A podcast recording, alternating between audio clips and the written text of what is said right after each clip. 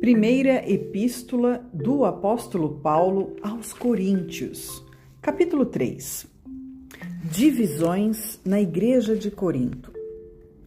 E eu, irmãos, não vos pude falar como a espirituais, mas como a carnais, como a meninos em Cristo.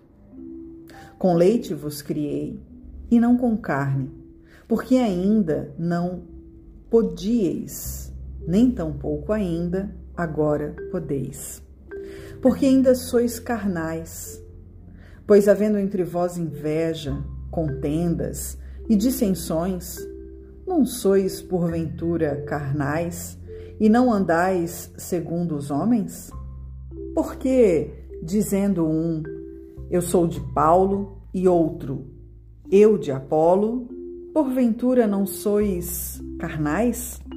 Pois, quem é Paulo e quem é Apolo, senão ministros pelos quais crestes e conforme o que o Senhor deu a cada um?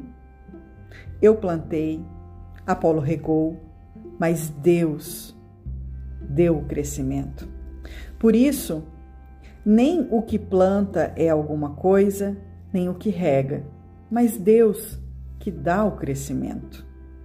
Ora, o que planta e o que rega são um, mas cada um receberá seu galardão segundo o seu trabalho. Porque nós somos cooperadores de Deus. Vós sois lavoura de Deus e edifício de Deus. Segundo a graça de Deus que me foi dada, pus eu, como sábio arquiteto, o fundamento, e o outro edifica sobre ele. Mas veja cada um como edifica sobre ele. Porque ninguém pode pôr outro fundamento além do que já está posto, o qual é Jesus Cristo. E se alguém sobre este fundamento formar um edifício de ouro, prata, pedras preciosas, madeira, feno, palha. A obra de cada um se manifestará.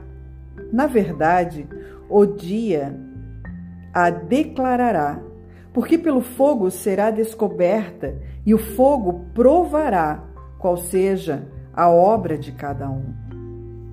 Se a obra que alguém edificou nesta parte permanecer, esse receberá galardão. Se a obra de alguém se queimar, sofrerá deprimento, mas o tal será salvo, todavia como pelo fogo.